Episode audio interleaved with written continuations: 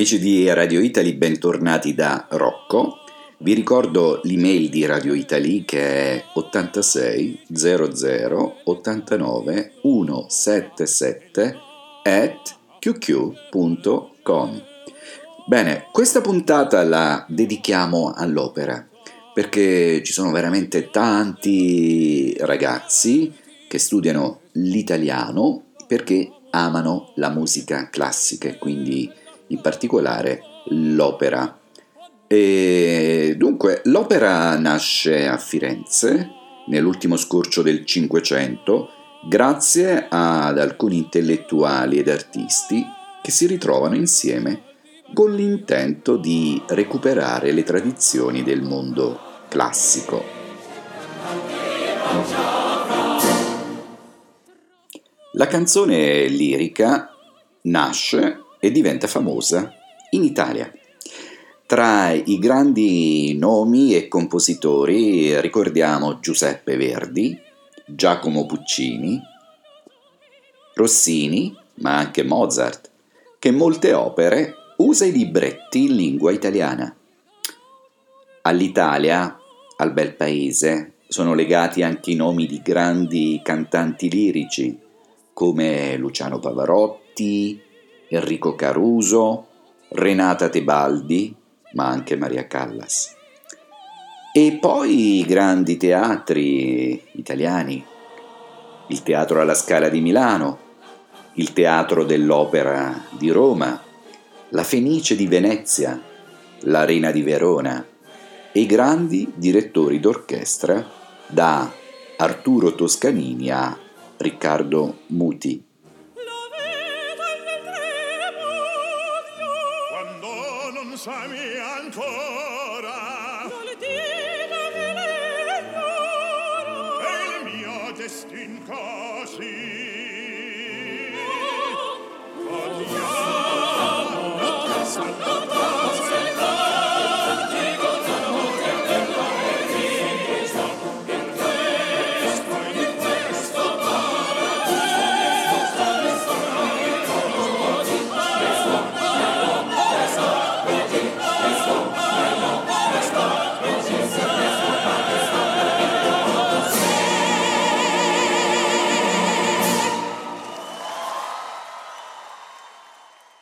Abbiamo appena ascoltato Libiamo nei liti calici. E infatti è La Traviata, è una famosa opera di Verdi ispirata dal libro La signora delle camelie di Alexandre Dumas. La prima rappresentazione di quest'opera è stata al Teatro La Fenice di Venezia il 6 marzo 1853.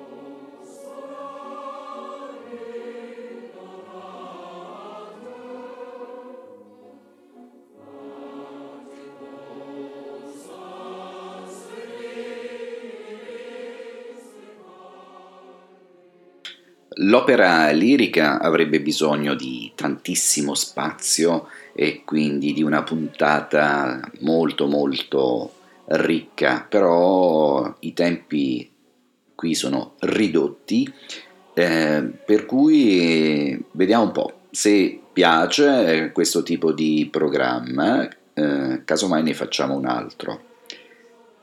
Per adesso ascoltiamo un po' di Va pensiero sull'ali dorate, che è uno dei cori più noti della storia dell'opera, collocato nella terza parte del Nabucco di Giuseppe Verdi, dove viene cantato dagli ebrei prigionieri in Babilonia.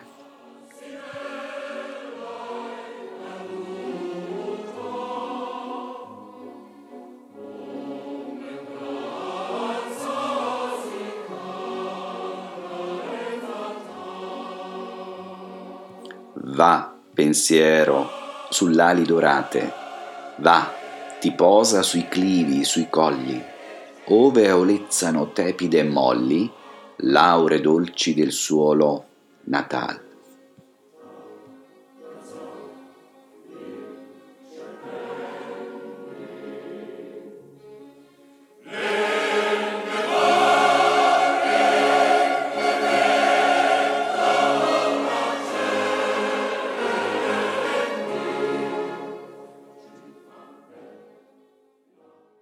Vorrei salutare tutti quei ragazzi e ragazze che hanno studiato con me l'italiano perché amanti dell'opera lirica.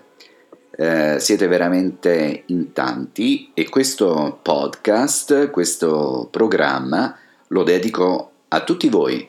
Ciao!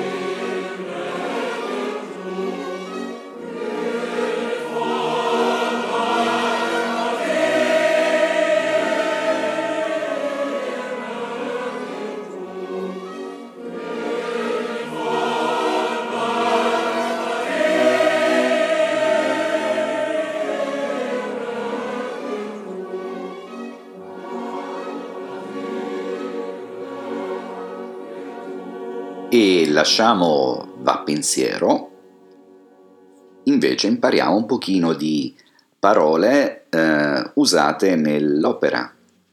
Per esempio l'aria. L'aria che cos'è?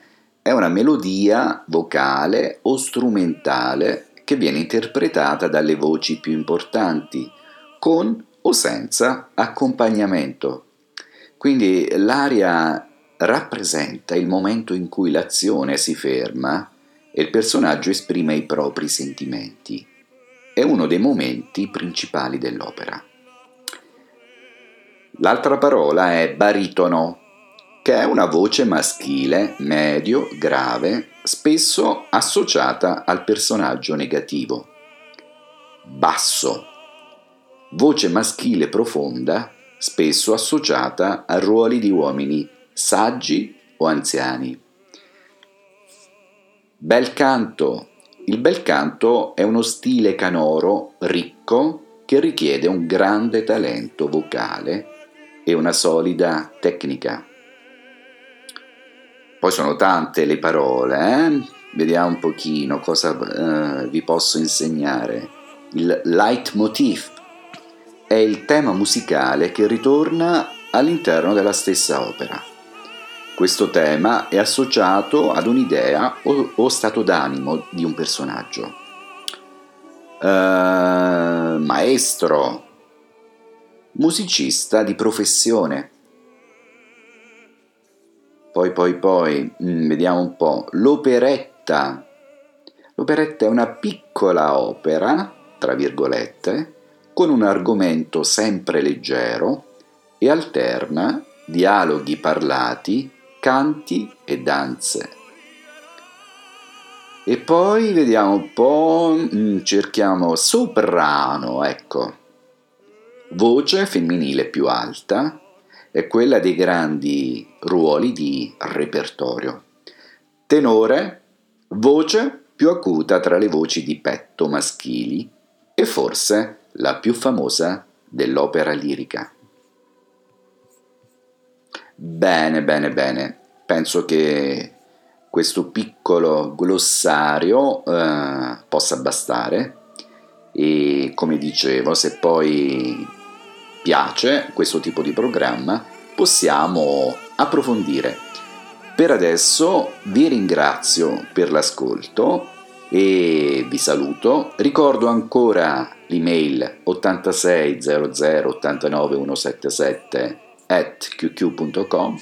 Vi abbraccio, grazie per ormai i 30.000 click che ha ricevuto eh, in totale Radio Italy di Rocco Lauscia.